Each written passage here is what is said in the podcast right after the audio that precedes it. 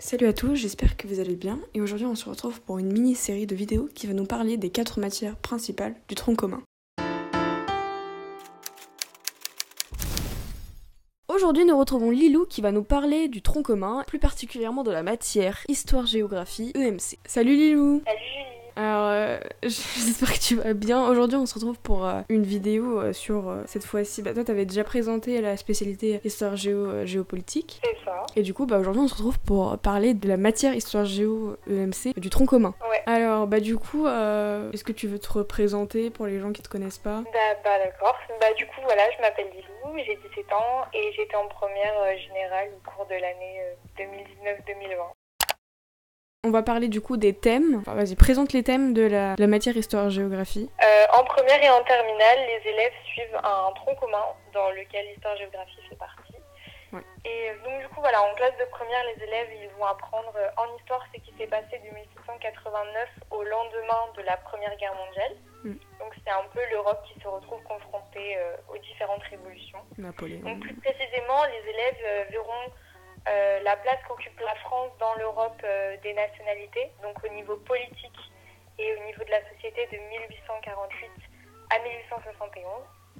Ils verront aussi la Troisième République avant 1914. Et enfin, euh, les élèves verront la Première Guerre mondiale. Donc dans ce grand thème, les élèves verront du coup le, entre guillemets, le suicide de l'Europe et euh, la fin des empires euh, européens. Et en géographie, les élèves travailleront euh, sur les dynamiques d'un monde en recomposition. Donc plus précisément, vous aborderez la métropolisation, qui est un processus mondial différencié, et vous étudierez la diversification des espaces et des acteurs de la production, mais aussi des espaces ruraux. Et en vous pencherez sur le cas de la Chine, qui possède euh, elle aussi des recompositions spatiales. Euh, oui. Donc dans l'année, vous allez voir des points de cours obligatoires, je ne me souviens plus de l'abréviation. Et en gros, c'est des points de cours que l'éducation nationale donne aux profs. Vous êtes obligé de les voir parce que c'est des sujets où vous êtes obligé de, de savoir. Quoi. Même si les épreuves, bah, du coup, on va parler des E3C après. Bah, du coup, on va parler maintenant des E3C. Alors, parle-nous un peu des E3C, Dilou. Euh, ouais. Du coup, euh, les E3C, qu'est-ce que c'est C'est des épreuves communes de contrôle continu qui sont constituées des matières du tronc commun, donc comme l'histoire géo, les langues vivantes, l'enseignement scientifique, etc. Et elles représentent 30% euh, de la note finale du bac. Donc en fait, on est voilà, en contrôle continu à chaque fois. Mm. Et l'histoire géo et les langues vivantes feront l'objet de trois épreuves au cours de l'année de première et de terminale. Donc, en première, on passe deux épreuves au deuxième trimestre et au troisième trimestre. Et qui dure deux heures. Oui, voilà. Donc euh, maintenant, je vais vous parler de la structure des épreuves. Donc chaque épreuve que l'élève passera se compose de deux parties. La première partie, c'est une question problématisée. Donc voilà, on vous pose une question euh, sur euh, l'un des thèmes que vous allez aborder cette année. Soit en histoire, soit en géo. En fait, c'est bah, à toi de répondre tout simplement au cours de la première heure d'une seconde partie, donc c'est soit une analyse de documents ou alors une réalisation de production graphique mm. qu'on appelle nous croquis. Donc euh, en fait on a une carte bah, par exemple de la France et euh, on va avoir un texte à côté et selon le texte on va devoir replacer telle et telle mm. euh, c'est la... sur la carte. On doit retranscrire en fait ce, qu'on, ce qui est marqué dans le texte sur la carte. Donc il faut savoir que les sujets des E3C, maintenant ça s'appelle EC, ça s'appelle plus E3C, euh, c'est pas national.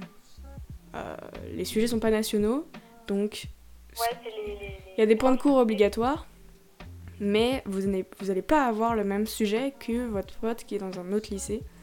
Euh, moi je trouve ça bien parce qu'au moins, si le prof il a pas vu un point de cours, et eh ben c'est pas grave parce que c'est lui qui fait les sujets entre guillemets. Enfin, ils se mettent d'accord avec tous les profs d'histoire géo de première et ils font un sujet. Ça, faut bien que vous compreniez. Euh, porte euh, sur euh, l'histoire, par exemple, l'autre forcément portera sur la géographie et inversement. Bon, après... Et aussi, chaque partie est notée sur 10, donc au final, ta note, elle revient sur 20. Après, bon, je pense que le croquis, ça va plus tomber en géo. Si, oui, si, oui. Si, si, vous tombez sur un sujet avec un croquis, forcément la question problématisée, je pense qu'elle sera en histoire. Euh, alors parle-nous un peu du dé- des déroulements des cours, comment, euh, combien il y a d'heures dans l'emploi du temps, comment ça se passe? Alors, euh, pour, enfin, les heures- au niveau des heures dans l'emploi du temps, c'est 3 heures, que ce soit en première ou en terminale, au cours de ta semaine. Mais après, tout simplement, le professeur il nous prévient à l'avance si le chapitre que l'on étudiera sera bah, soit de l'histoire, soit de la géographie.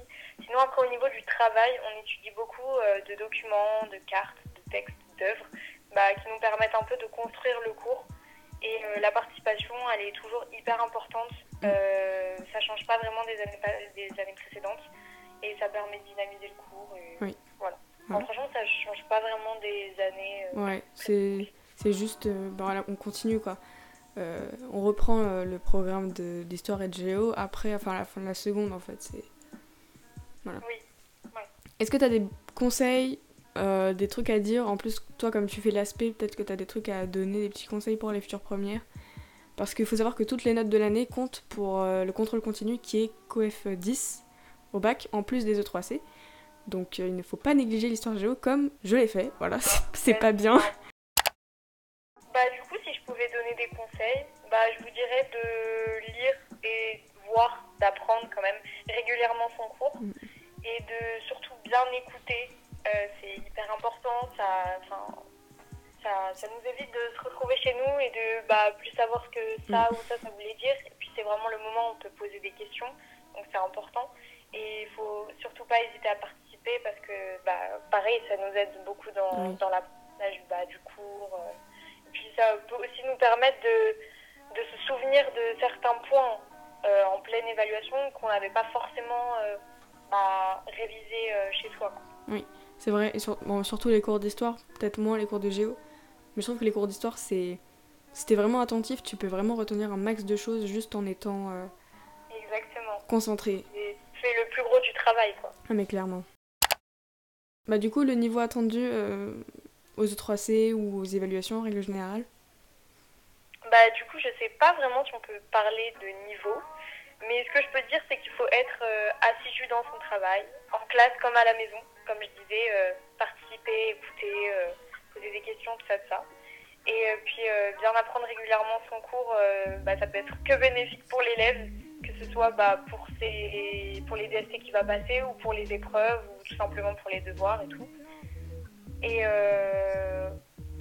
Enfin, comme je dis, rien ne change réellement par rapport aux années Oui. précédentes, mais voilà quoi. Après, au niveau des devoirs, c'est- je dirais que c'est très différent selon le professeur. Mais après, il faut être préparé à devoir euh, lire euh, des, des textes euh, courts à la maison, de devoir faire quelques recherches, Il y a des- préparer son devoir, soit le prochain cours, et d'apprendre ou de lire, comme je dis régulièrement, son cours euh, bah, pour le prochain DST. Quoi. Mm, Surtout. Après, sinon, pour les devoirs sur table, Oui, voilà. bah, en fait, au cours de l'année, on fera, enfin, vous ferez que des semblants de, Oui. De 3C. Et enfin, tout simplement, c'est pour vous habituer et vous préparer bah, du coup, Ouais. aux épreuves que vous allez passer. En fait, ce sera vos DST à vous au cours de l'année. Oui, clairement, parce que même à la maison, parfois, on va vous donner des, des études de documents à réaliser parce que euh, l'objectif, c'est ça. Il n'y a plus d'épreuves euh, en terminale à la fin et du coup, euh, voilà. Et bah, merci beaucoup, Lilou. Bah, je t'en prie. hein. Merci d'avoir regardé cette vidéo. Si celle-ci t'a plu, n'hésite pas à t'abonner. Bye